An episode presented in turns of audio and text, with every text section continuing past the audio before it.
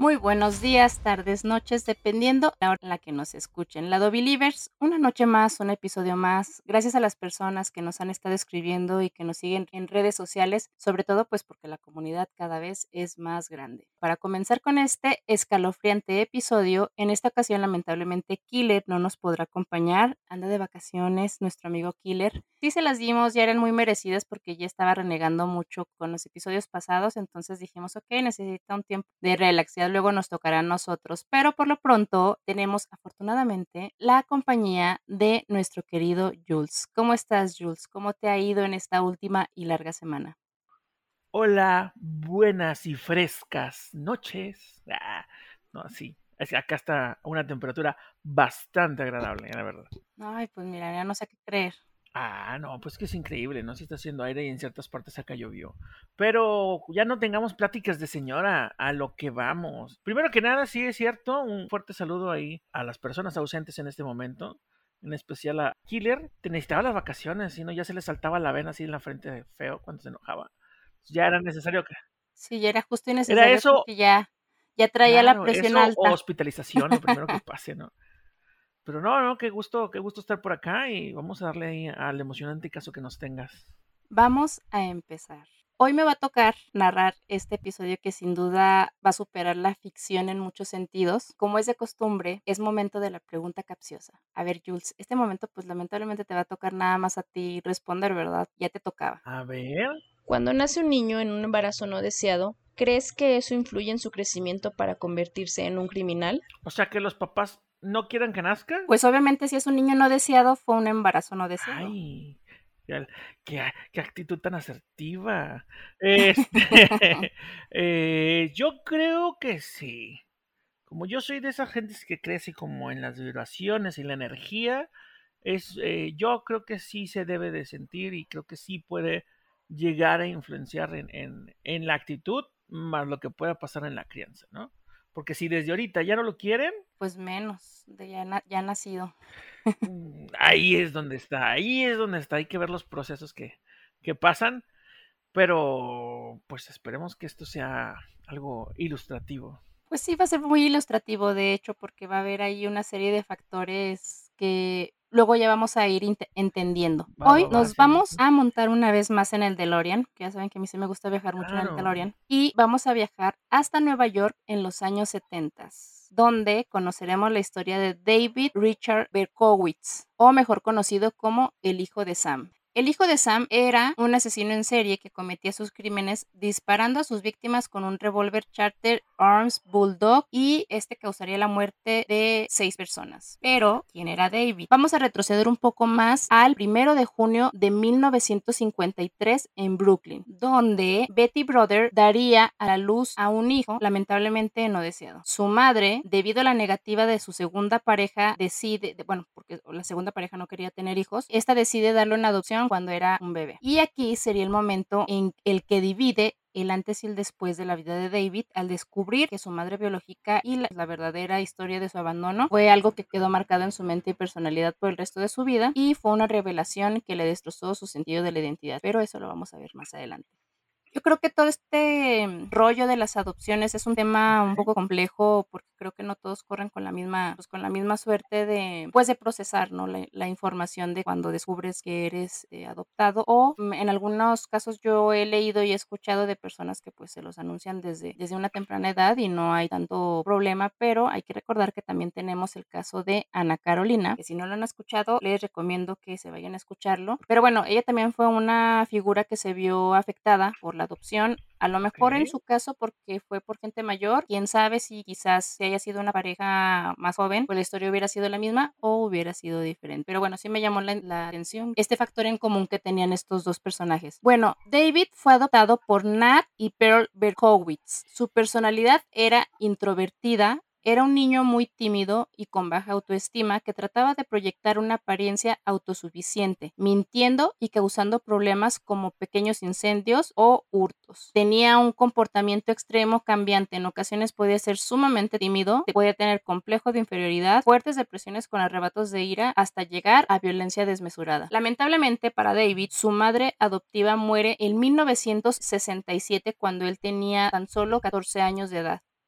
y esto sería algo que lo devastaría por completo. Para Berkowitz fue muy difícil asimilar tanta soledad durante su adolescencia y aquí es donde vamos a comenzar a ver cómo es que empieza a mostrar un trastorno de doble ah, personalidad. Eh, se dice este, que David no tenía mucha suerte con las mujeres y esto obviamente fue alimentando su odio contra ellas, sumando que también este pues empezó a tener ah, el él creció, su verdadera madre y lo que hizo con él, o sea, una adopción. Vamos a empezar también a ver que se va desarrollando la personalidad de David y todos los factores que van a influir en su vida adulta para cometer estos crímenes. Y aquí, amigos, es hora de prepararnos porque estamos a punto de entrar al clímax de esta historia. David buscaba de manera desesperada poder mejorar su autoestima, pero también vengarse de una sociedad en la que parecía no encajar, por lo que decide comprar un revólver. A sus 17 años, David se enlistó en el ejército sirviendo a Corea del Sur en 1974 se recibió con honores. Al volver a Estados Unidos es cuando descubre la verdad sobre su madre biológica y como mencionamos anteriormente, fue un momento que lo destrozó por completo. Aparte, pues también cabe mencionar que a lo mejor ya venía con algunos trastornos debido a pues que estuvo en el ejército. Pero para este entonces, según recuerdo,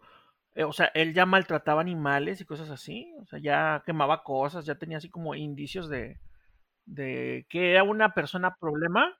No, lo adoptaron de bebé luego, luego. O sea, lo adoptan de bebé. Él creció, se va a la guerra y cuando regresa de la guerra, que es cuando tenía 17 años más o menos, descubre a su mamá, bueno, más bien conoce como quien dice a su madre biológica, descubre toda la verdad y aparte pues se entera de toda la situación que vivió, que pues no fue un niño no deseado, lo dio en adopción y que su pareja pues era la que no quería tampoco. y esto le desarrollaba ese, esos pulsos de, de de repente sacaba su ira y de repente se enojaba y de repente se deprimía. Pues, tenía como esa bipolaridad en un principio. Ajá, era persona problema, no, no mencionó, en lo que todo lo que estuve leyendo no menciona nada de alguna tortura de, de animales, pero lo que sí concuerda en las notas que estuve leyendo es que era una persona muy introvertida, eh, no le gustaba como socializar y aparte pues sufría de depresión severa. Entonces. Eh, fue como acumulativo y dijo, ah, mira, de aquí soy. es. Y todo se relaciona con esto y entonces las mujeres son malas y bye las mujeres, ¿no? Porque no me, ninguna mujer me quiere, y aparte, Y la única que me quería ya se murió. Y aparte tenía un apego, o sea, logró formar un vínculo con su madre adoptiva. Entonces, pues cuando esta señora se muere, ahí sí fue como que la gota que derramó el vaso, ¿sí sabes? O sea, si de por sí el niño era problemático, pues ahora sí que se quedó sin esa figura materna. Entonces, también debido a la personalidad que él tenía, para él era muy difícil poder congeniar con otras chicas para poder tener una una relación. Entonces él empezó a tener también como que cierto odio hacia las mujeres, pero después de que descubre todo lo de su mamá, fue como que un punto más para odiar a las mujeres, ¿sí sabes? O sea, eso alimentó todavía más su odio. Así son las cosas.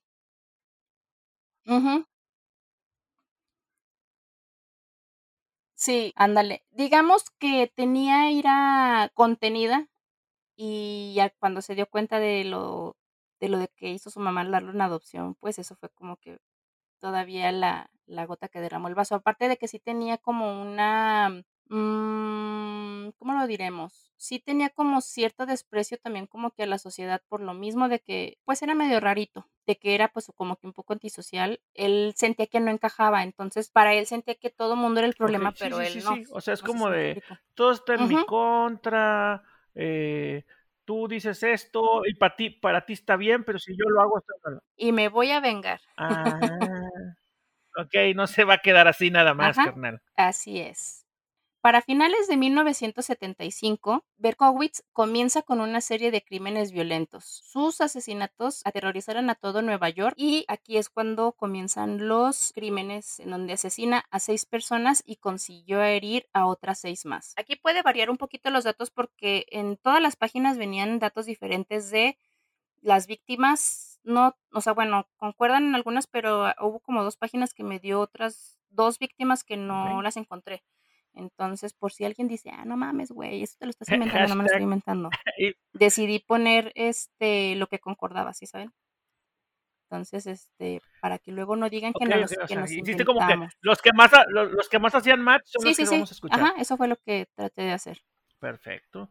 Todo comienza un 29 de julio de 1976 en Bronx. Donna Lauria, de 18 años, y su amiga Jody Valenti, de 19, se encontraban al interior del coche de Jody frente a la casa de Donna, conversando alrededor de la una de la mañana, y en esto un hombre se acerca al coche y sin decir palabras dispara cinco veces, matando a las dos jóvenes. Para el 23 de octubre de 1976, en Queens, Carl Denaro, de 20 años, se encontraba en una fiesta con su amiga Rosemary Cannon. Eran las 2.30 am, por lo que él se ofreció a llevarla a su casa. Este se estacionó frente a la casa de Rosemary y comenzó a platicar. Nuevamente, un hombre se acerca al auto y dispara cinco veces, pero solamente hirió a Carl en la cabeza. Rosemary salió ilesa y condujo buscando ayuda. Carl no murió, desafortunadamente quedó dañado para el resto de su vida, ya que éste necesitó una placa de metal para reemplazar parte de su cráneo. Ninguno de estos vio al atacante, por lo que no pudieron agregar más datos a su declaración. A poco más de un mes del ataque, en noviembre de 1976, Donna Lamasi, de 16 años, y su amiga Joan Lamino, de 18, regresaban de una función de cine por la noche. Mientras caminaban, estas se percataron de que un hombre venía siguiéndolas, por lo que decidieron apresurar el paso. El hombre decide preguntarles, ¿no conocen dónde está? pero antes de terminar la pregunta, les disparó. Las dos chicas resultaron heridas. Donna fue la que menos daño sufrió, pero Joan quedó parapléjica. Esto es cuando decimos que nos da miedo que nos vengan siguiendo en la noche. Entonces, creo que sí debe estar como que un poco aterrador que, que luego en la madrugada lleguen y te pregunten cosas y uno bien ingenuo, ¿verdad? Hola, buenas noches, disculpa. Así. Ándale. Hasta aquí tengo que decir que a mí lo que yo siempre he dicho, pues si vas a hacer algo, pues lo haces y no andas con tanto rodeo, ¿no? Entonces, pues ves que este compa hasta ahorita nada más llega y dispara y se va, como que pues a lo que voy.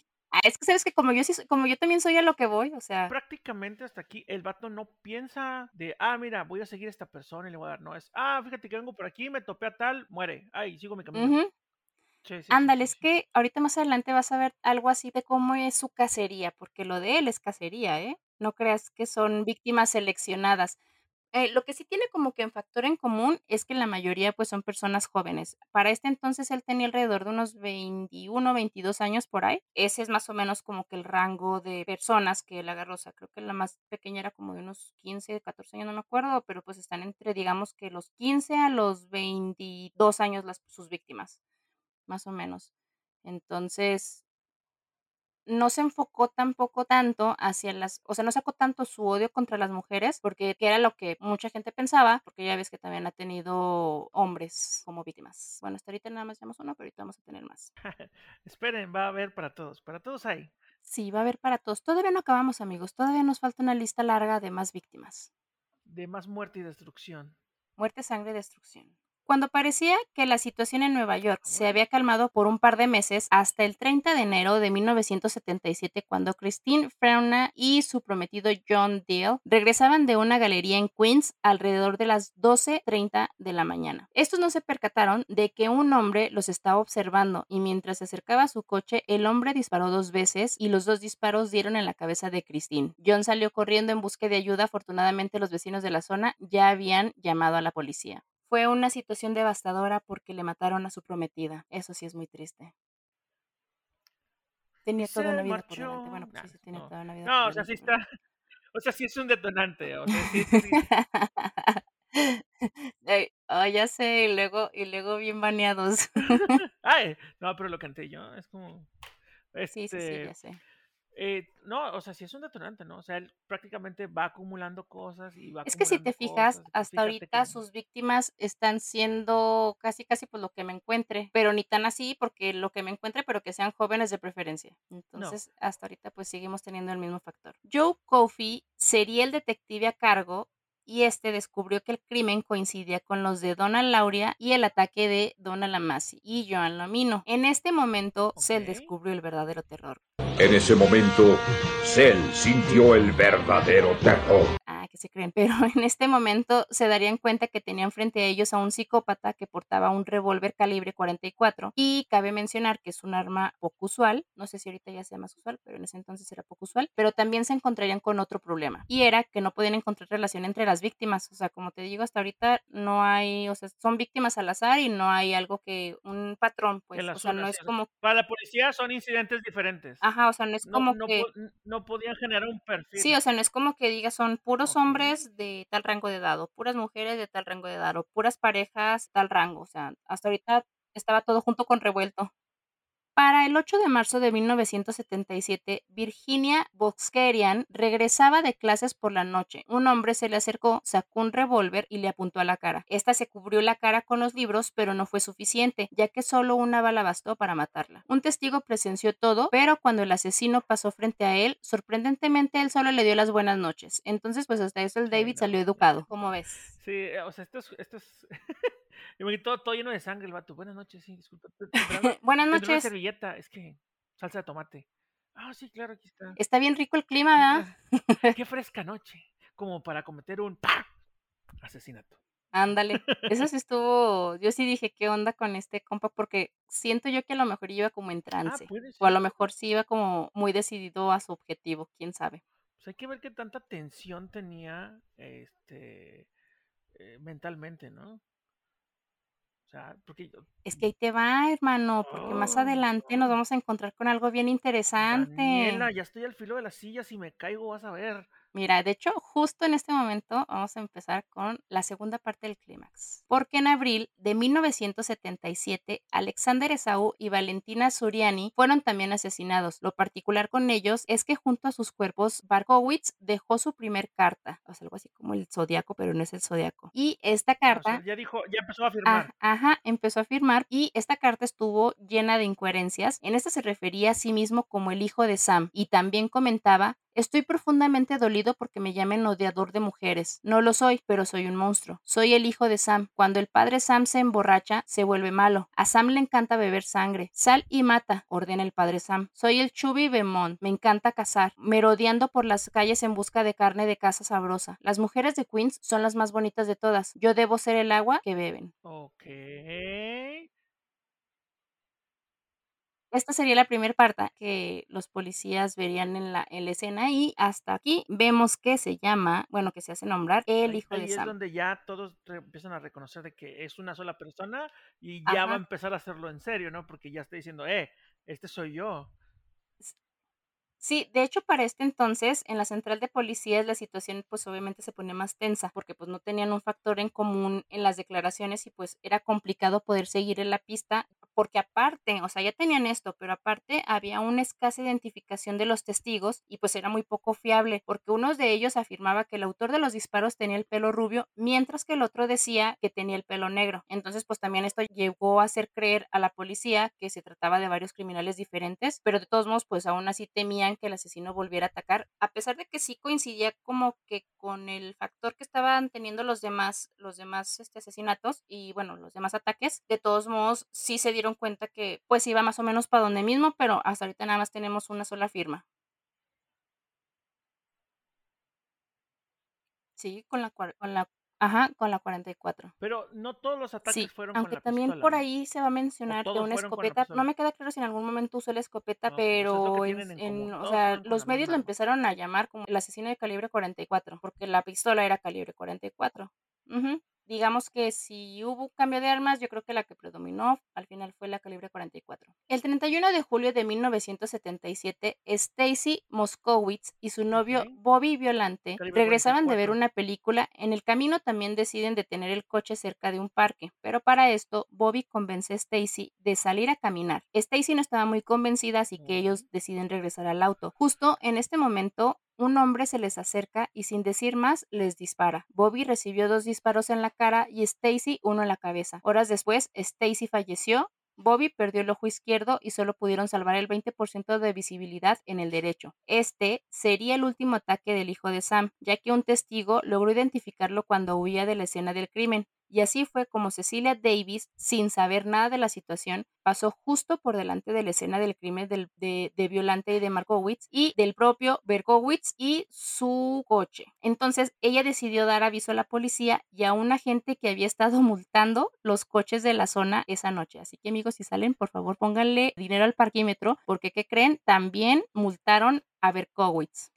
se llevaron su coche y en su coche encontraron un rifle, una bolsa de munición, mapas de la escena del crimen y más cartas con amenazas. Después de esto, descubrieron la pistola calibre 44. Pues qué gacho que el que, el que quedó vivo. Güey, o sea, es que, güey, también el otro vato que quedó vivo, mejor, ah, no sé. O sea, se le murió la, se le murió la novia. Fíjate, el vato iba a cachondear. Se le, quedó la, ¿no? se le murió la novia y luego quedó ciego, güey. O sea, ajá, porque se le perdió un ojo y el otro que nada más quedó con el 20%. Con el 20%. Y el pinche trauma, todo lo que da. Y entonces al otro vato llegan y pues le ponen la multa y se llevan el carro y le descubren Ajá, todo el armamento ahí- que trae. así Y- es. Y, y su prácticamente su diario hecho cartas, ¿no? Así de, "Ah, Todo por estacionarse en horas en, en donde no debe, en horas inadecuadas. Pues, allá en Estados Unidos sí te ponen el aviso de que eh, prohibido estacionarse los lunes, miércoles y viernes de 6 a 8, por ejemplo. Claro. Entonces, pues estacionan en un lugar. Entonces, amigos, si van a cometer algo, asegúrense de ponerle, y no, no especifique qué crimen, ¿eh? pero si van a algún lado, asegúrense de ponerle, Si van a hacer este, algún plan de alguna actividad, sí, alguna actividad, la que sea, estudien el medio. ¿no? o, o paguen estacionamiento. También. Más fácil.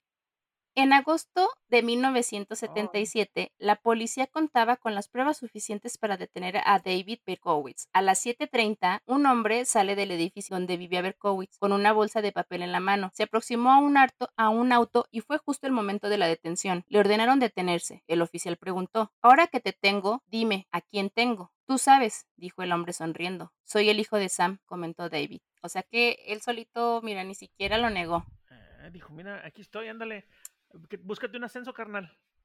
De aquí, de aquí soy el show. O vas a ser una estrella. Porque yo soy una estrella. Yo creo que fue inteligente y a esas alturas ya no, pues qué más hacía, o sea, ya lo tenían ahí acorralado. Pues que a lo mejor lo que buscaba era atención.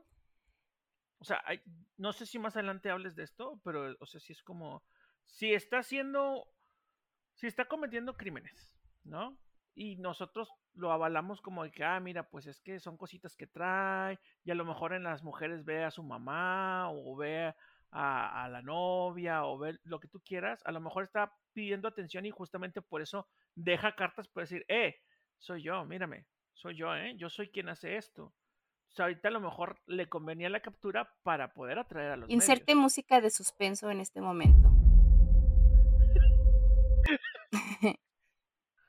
Durante su detención, David confiesa todos sus crímenes, pero trata de alegar que escucha la voz de un demonio de 6.000 años reencarnado en Sam. ¿Y quién crees que era Sam? Ni siquiera te lo vas a imaginar. ¿No es su amigo imaginario? El perro de su vecino. Ah, oh, O sea, el perro del vecino le dijo, ve y mata. Ajá, o sea, el demonio reencarnó en Sam, que era el perro del vecino, y el perro del vecino le decía, tienes que salir a matar porque estoy hambriento y necesito sangre. Ay, el vato dijo, ah, sí, sí, claro. Qué bonito perro, ¿te puedo agarrar el lomo? ¿No? Déjame voy, déjame voy y mato a alguien. Y luego, Atrás de la oreja, Oh, sí, atrás de sí, la sí, sí, oreja. ahí, ahí, ahí, la pancita, la pancita. Este, pero y luego le llevaba Sí algo al perro, o sea, le llevaba así como sangre o algo. pues. Ah, fíjate que eso no lo dije, no, no aparecía, nada más sale que, bueno, según relata que este le daba órdenes de matar y los psiquiatras aquí pues le diagnosticaron con esquizofrenia paranoide de personalidad Ah, antisocial. y no, Así que pues fue declarado y condenado a seis cadenas perpetuas con una pena de 365 años en una cárcel de máxima seguridad. Pero en ningún momento sale como, o sea, siento yo que aquí sí, sí falta un poquito más de información, pero más adelante les voy a decir dónde creo que podemos encontrar información.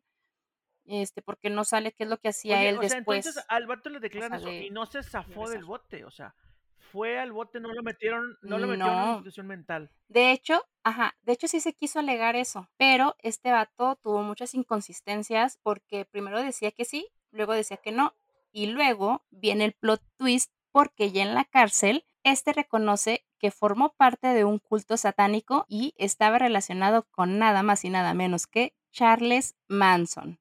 Eso es, este es un spoiler al- alert de un próximo episodio. ¡Pum, pum, pum, pum! Sí, así que este aseguró que sus, crímenes no los cometió él solo, sino que había varios tiradores con una calibre 44. Me fascinaban los temas relacionados con la brujería y el ocultismo. En 1975 conocí a unos tipos que parecían simpáticos. Eran satanistas, ingenuamente me uní al grupo y empecé asistiendo a los rituales. Al principio no era más que un simple participante, pero muy pronto me convertí en un verdadero adorador del diablo. Mi cuerpo y mi mente le pertenecían. Yo me estaba convirtiendo en una máquina de matar. Dijo David. ¿Cómo la ves? Güey, eso sí es un buen twist. O sea, y. O sea, sí tenía cosas diabólicas, cosas satánicas, ¿no? Bueno, no sé si los satánicos y los diabólicos son lo mismo. Pero, o sea, primero. No, creo que no es lo mismo. Porque están los satánicos y los satanistas, Ah, una sí, cosa así. la verdad no conozco el tema. Ah, ahí sí les Luego hablamos de eso. chavos. Este. eh, ay, güey, pero ya que se meta así a, a ritualistas. Ya ves que, que para los setentas como que hubo mucho auge de que empezaron a ver todas las sectas y ya ves las de las que tú este mencionaste en el episodio pasado. Digo, no eran satánicos, pero pues había como Ajá, ajá. que esto de las sectas y aparte también ya, ya, se, ya se empezaba a mencionar lo de Charles Manson Sí, entonces, eh, pues había un pánico satánico y este fue alimentado por una carta que se escribió al New York Post en la que Berkowitz añadió a su historia de posesión demoníaca, hay otros hijos por ahí, que Dios ayude al mundo. O sea, este compa mandó una carta al New York Post en donde les mandó esta notita, o sea, de que pues había más, más no gente. estoy solo, ¿no? Ajá. Por eso decía él que había Sí. más, o sea, que había tiradores con, con la misma calibre. Sí. Para este entonces la policía ya tenía sospechas de que una secta satánica era quien se podía encontrar detrás de esos crímenes y que Berkowitz no fuera más que uno de los adeptos de más bajo rango. Era la coartada perfecta para encubrir a los miembros de más posición. Claro, o sea, un chivo expiatorio. Sí, Decir, ah, mira, vamos a hacer esto en esta zona, güey, pero vamos a pero si ya se este está, vato. pero si ya se está saliendo de control este pedo, vamos a, ma- a mandar un güey que sí estuvo involucrado, pero pues que no haga que los demás arriba salgan. Pero pues el vato tuvo que estar bien involucrado para poder Sí. decir, no, sí, yo soy. Yo soy el mero, yo soy, yo soy el, el principal de Pues aquí. es que sí fue, ajá. Porque también hay que ver de, de, de dónde consiguió las armas. Pero él, él seguramente tenía contactos porque pues, Sí. era, era ex militar, ¿no? Aparte, ya, sabe- ya sabemos cuál es el país en el que es menos difícil conseguir un arma. Bueno, tienes razón. Entonces, y más en aquella época. Creo que ahorita ya está un poco más regulado, no parece, porque ha habido más incidentes de, de muchos tipos, pero quién sabe. Pero bueno, a ver, cuéntame más, cuéntame más, porque ya me tienes intrigado, ya saqué mi rosario, ya saqué mi rosario y yo. Ah, no es cierto. Pues mira, años más tarde, Berkowitz señalaría que toda la intervención satánica era un engaño. Antes de admitir que todo era noticia falsa, este envió un libro de brujería también a la policía de Dakota del Norte, donde afirmaba que estaba detrás del asesinato de una chica del lugar, y más tarde lo encontrarían culpable de esto. Después volvió a cambiar la historia diciendo que en realidad sí formaba parte de la secta con dos hijos de sus vecinos, y pero bueno, pues ambos ya estaban muertos, entonces no pudieron opinar. ¿Y él los mató o murieron de forma natural? No, nada más, na- creo que, no sé, nada más menciona que ya estaban muertos, pero... Creo que en un ritual.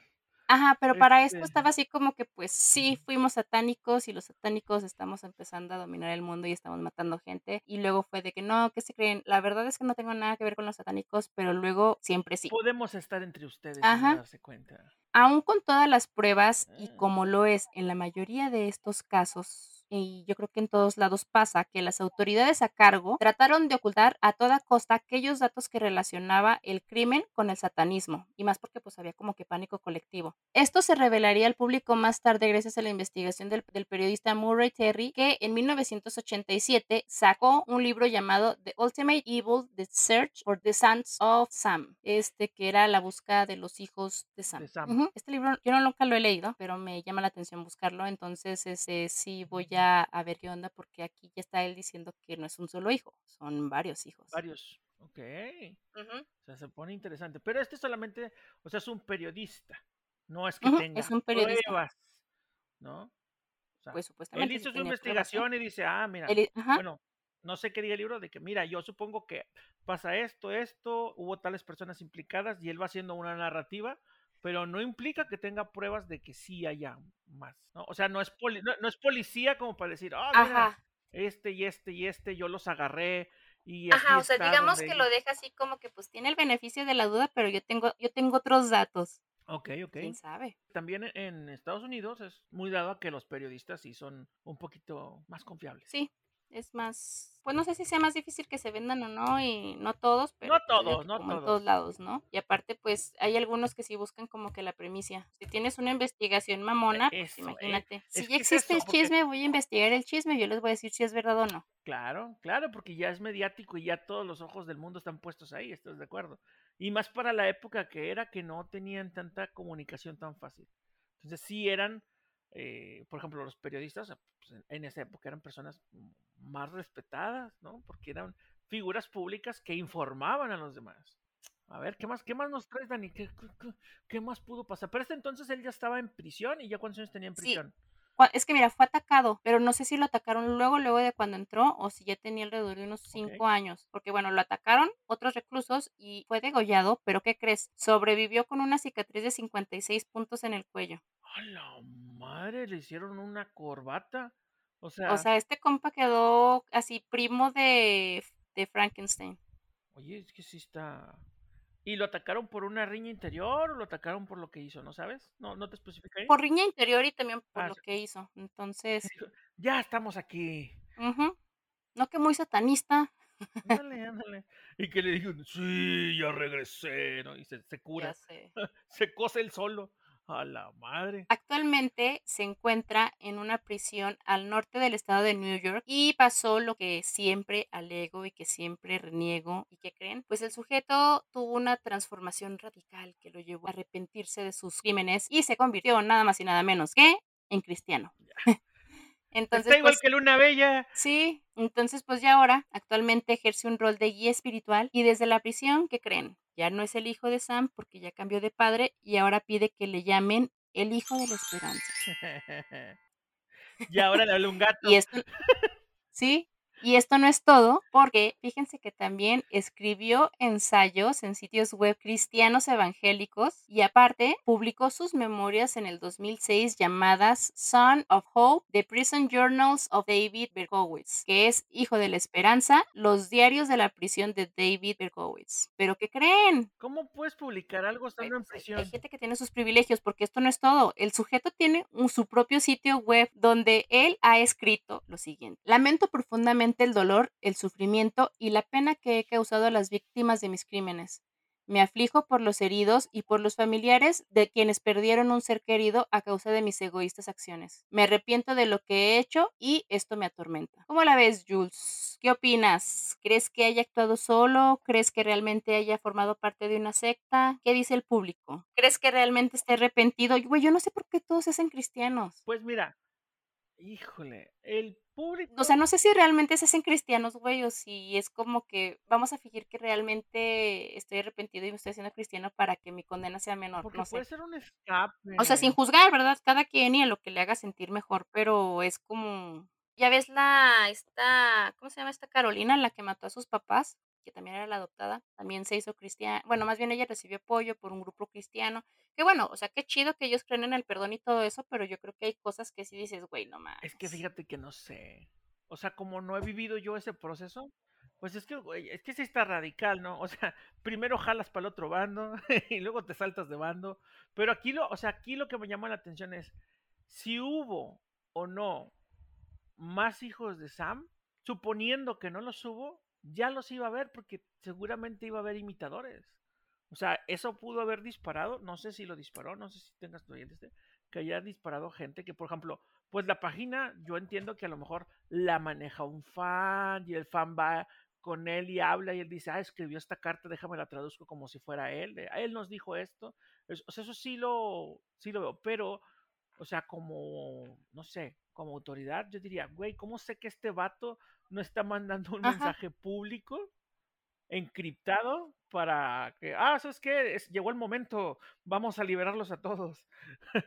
¿Sabes qué? Esto sí se los voy a deber porque apenas como que me acaba de prender el foco ahorita que estás mencionando, porque según yo, lo de Charles Manson también los detuvieron alrededor de los 70s o los 80s, no estoy segura. Entonces, si estaban como que relacionados con esto, aquí se me ocurren dos cosas. Una, que pues después de que hayan detenido a este sujeto, los de la secta hayan dicho, ¿saben qué, güeyes? Pues vamos a pararle tantito, vamos a cambiar el modo de operación en vez de la calibre 44, vamos a usar otra cosa, porque pues sino para no para generar traerlos hacia acá, ¿no? Ajá. O la otra que se me ocurre, que hayan sido detenidos más o menos al mismo, bueno, que haya pasado lo que haya pasado con el Charles Manson, no les voy a decir porque va a ser una sorpresa para los próximos episodios, que haya sido más o menos para las mismas fechas, la verdad, sí la fecha no recuerdo, pero sí, sí me acuerdo que es como entre los 70 y 80. también es posible que los hayan agarrado aleatorios, ¿no? Y que no los tengan relacionados con los hechos. O sea, que no digan, ah, sí, yo también soy hijo de Sam. Pero fíjate, aquí, Sí, y ajá, siguieron aquí haciendo hay algo cosas. muy interesante porque según el antiguo perfilador del FBI, John Douglas, él entrevistó a, a David y él dijo que era un solitario introvertido, incapaz de, involu- de involucrarse en una actividad de grupo. Los, los abogados querían utilizar esto también para eximirlo de los cargos porque él, mientras estaba siendo juzgado, intentó saltar y en su libreta, en una libreta que tenía de dibujo, escribió que pues no estoy bien, no estoy bien, no estoy nada bien, pero pues de todos modos terminaron con- condenándolo. Si estamos hablando con una persona desequilibrada que dice que estaba hablando con un perro y que el perro le decía que matara, ¿cómo sabes que los otros hijos de Saúl no era una jauría de perros que tenía? Es una buena propuesta, es una buena ser. propuesta. Pero fíjate, es que aquí también, aquí sí concuerdo con esto, porque desde chico se habla de que el güey era introvertido, o sea, de que pues se hiciera como que medio timidón y que no le gustaba como que mucho socializar. Entonces yo también concuerdo con el perfilador de que cómo, o sea, bueno, aquí es como que entra la duda de si estaba o no estaba en la secta, porque cómo es que, que había entrado a una actividad de grupo. Claro. O sea, él, a- anteriormente él dice de que conoció unas personas y me invitaron a, este, a esta secta y la madre y pues terminé haciendo lo que hice, ¿no? Pero ¿cómo de un día para otro te haces No, sociable? pues es que a lo mejor ese fue un argumento de los de los abogados. O sea, es, es que Pues no lo aceptó, güey, porque de hecho él se declaró culpable. mm, no hay cómo ayudar a ese muchacho. Ujú.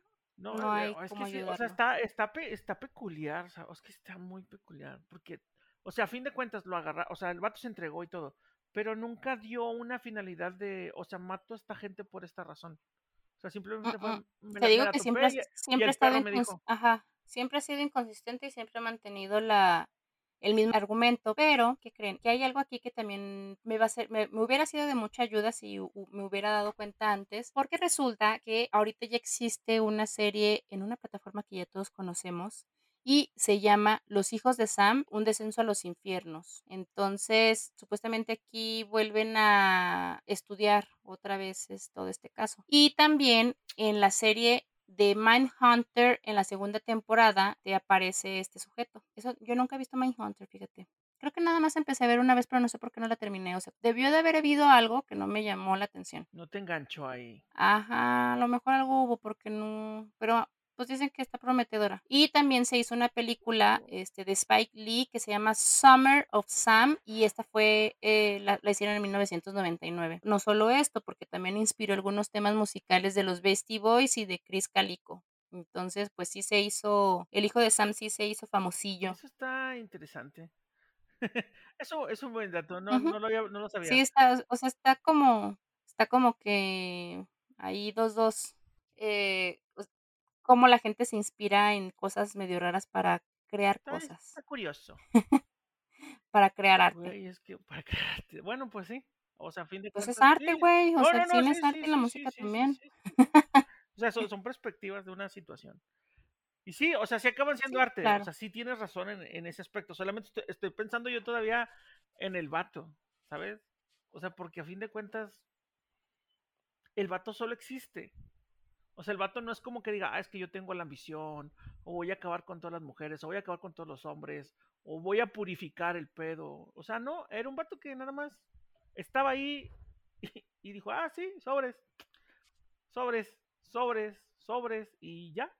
O sea, sin pena y sin gloria y sin remordimiento y sin nada. Entonces me pregunto cómo pasa día tras día, ¿no? Y luego me dices esto de que, ah, pues, ¿sabes qué? Pues el vato se, se volvió religioso. Dices tú, "Mm, a lo mejor se orilló ahí. No, no, no sé. O sea, está difícil, a lo mejor. Pues fíjate que si se volvió religioso y si tuvo el diagnóstico de esquizofrenia paranoide, como que luego ya hay muchas cosas que no concuerdan, ¿no? Sí, porque, o sea, entiendo lo de la esquizofrenia, decir, ay, es que hay, hay- oigo voces y entiendo que, ah, bueno, pues se concuerda con lo del perro. Oigo voces y el perro claro, me claro. habla. Y lo de paranoide, pues es que de- debe de haber vivido en un miedo constante, güey, porque pues, te tuvieron que haber eh, bombardeado el cerebro por todos lados, ¿no? O sea, cualquier cosa era estimulante. Pero, pero como que también era bipolar, porque, o sea, de pronto hacía una cosa y el otro momento estaba de buenas noches, ¿no? O sea, seguía en su pedo. No, no, no se alteraba. Acá de que ¡pum! Hola, buenas noches, señor. Ahí nos vemos. Claro, claro, claro. cada tres buenas noches voy a lanzar un disparo o algo así. No sé. Oh, wow. ¿Y él todavía sigue vivo, Dani? Sí, todavía sigue vivo, cumpliendo sus 365 años. Ya está viejito. Pues sí, ya está viejito. Ya está viejito. Si nació en el cincuenta y tantos, ha de tener más o menos unos sí, porque mi abuelo es del cuarenta y tantos, tiene ochenta y tantos, entonces pues, como setenta años. Y tantos. Ándale, sí, entonces. Pero estaría súper interesante poderlo contactar en su página de internet para que nos brinde una entrevista y no se nos vaya como el Pedriño. Si quieres te consigo un correo. Digo, bueno, estaría interesante. ¿eh? Lo, revisaríamos, lo revisaríamos. No, no este manches, neta que sería el super hit de esto. Es más, o deberíamos de darnos una vuelta a Nueva York para ver qué pasa. Asómate por la ventana y que, te, que veas su mirada. Antes de que termine. Y que te diga, buenas. No, no, no, Dani, no. no. O, o, o, al final de cuentas acabas platicando con él tragándote un hot dog, ¿no? buenas noches, buenas noches. Sí, capaz de tips. Como, ¿Y usted qué piensa que pudiera pasar? Bueno, no, a mí la verdad sí me llama mucho la atención platicar con alguien a un drogadicto que ya sea cristiano ahora, pues no tanto porque no sé qué tan coherentes sean las cosas que vaya a decir, o sea, si se quedó arriba y, ya se le van las cabras al monte, pues no va, pero con una persona como esta, pues sí estaría, o sea, como él que es un, criminal y que ahora salga con que es súper cristiano, sí estaría chido hacerle la pregunta de que, bueno, güey, y pues ya hablando chido y ya hablando con, quién sabe, a lo mejor, ¿y qué tal si son súper fanáticos y a lo mejor te dicen también pura tontería y te quieren hacer cristiano? ¿Y qué tal que tú caes, no? Muchas cosas pueden pasar. Imagínate. No, bueno, mames, jamás, jamás. El día que caiga me tuve un Dos semanas después. o sea, podría caer por cualquier otra cosa. Hermano Jules. O sea, no tengo nada en contra, ¿eh? Para los que piensan que acá 666, no, no, no, no, tengo nada en contra, pero las religiones, la verdad, sí, estoy muy en contra de las religiones, no estoy en contra de, soy agnóstica, pues. O sea, sí creo que hay un esfuerzo un poder No de las deidades. Bueno, yo no estoy en contra de las deidades. Pero las, las religiones, yo estoy en contra de la gente que se aprovecha de las pinches religiones, güey, para aprovecharse de otra gente para sacar cosas para uno mismo. Eso sí no. Abusan, abusan del poder que, que, que, que, agarran, porque mayormente lo agarran, no es como que se les ofrezca. Y luego deja tú, güey, que hagan un montón de mamadas y lo justifiquen con que es que el de arriba quería que lo hiciera, no mamen. Ay, es que estoy muy enojada porque estoy escuchando un podcast de, de La Luz del Mundo. Neta, escúchenlo, escuchen y lean información sobre esto y les va a dar coraje también. Y si alguien nos está escuchando que sea La Luz del Mundo, amigos, abran los ojos. Métanse a YouTube y escuchen podcast en donde están hablando de toda esta situación y donde personas que ya se salieron de ahí te hablan de todas las mamadas que hacen. Este fue un corte comercial muy intenso. Miren, el mero mole del podcast que estoy escuchando, pues sí traigo el coraje atorado. No venga, no vengas a promocionar otras cosas de esas aquí. ¿Qué, güey? Pues está bien, está bien informarse para saber. Sí, es cierto, es cierto, es cierto. Pero sí, o sea, sí, pero es que mira, como que los 70 estaba lleno de, de, de, cosas curiosas, ¿no? Porque estaba lleno, por ejemplo, de, de, este proceso de la psicodelia y de que todos se unían y de que todos decían paz pero luego llegaba un cabrón que quería tener poder. Y luego la palabra con S, colectivo, porque es lo que Dios quiere. Pero, pero hacían como que sus grupitos, sus grupitos, y luego fue como empezaron a desarrollarse. O, era, era bien fácil, o te haces religioso o te haces sectario, que a fin de cuentas la religión es una secta, pero... Hay que este, enfatizar que cualquiera de las dos, las personas, la mayor parte de las personas que se unieron súper fanáticas. Es que son, pues son los más propensos, o sea, son los más guiables, ¿no? O sea, tú no vas a agarrar a alguien que no cree en lo que estás diciendo, te vas a agarrar a todos los que sí creen para poder crecer y tener más poder. Yo creo que la gente que logra que lo sigan de esta manera son personas que tienen una capacidad de convencimiento y manipulación muy cañona. Mm, no sé, yo pienso que se agarran a gente eh, débil de pensamiento o, vulnerables, personas vulnerables. Ah, bueno, eso sí, yo también concuerdo en eso, yo también concuerdo en eso, o sea, en la actualidad ahorita y todo el mundo lo que hace eso y con los otro tipo de sectas que hay, que le llamemos el positivismo tóxico, no voy a decir qué tipo de sectas. No, no, es que de todo, es que yo creo que cualquier fanatismo es malo. Pero de todos modos, güey, o sea, si llegas a un lugar, a un lugar en donde luego te van a estar, o sea, a lo mejor este güey sí tenía esquizofrenia, a lo mejor este güey sí pertenecía a una secta, pero si pertenecía a una secta y le decían tienes que ir a matar a gente, seguramente sí hay ahorita sectas así, está eh, Pero a lo mejor ahorita pues ya se cubren mejor, estoy de ah, acuerdo. Pero bueno, es que las cosas han cambiado mucho, ¿no? Y ahora también ese tipo de casos era muy mediático porque no había tanta estimulación como lo hay ahorita en los medios. Porque ahorita una noticia corre rápido. O sea, tú mañana te puedes enterar de lo que pasó en China. Ah, claro. Mientras antes tenían que pasar cuatro o cinco meses y ahí crecías. O sea, antes no tenías una identidad. Ya cuando te llegaba el chisme era como teléfono descompuesto, güey. No, no, o sea, yo podía llegar y decirte, yo soy Ernesto Jiménez, buenas noches. Y mañana, mañana me presento al ladito y, te digo, soy Juan Camaney. ¿Sí? No había una identificación, ni teníamos todas las cámaras que tenemos ahorita, ni teníamos estas identificadores de rostros ha, cambiado mucho. Ahí luego aparte para esa época tampoco teníamos, este, bueno, no estaba tan avanzado todo, toda esta situación del ADN, o sea, los estudios de ADN para... Ni los registros. Y de huellas dactilares.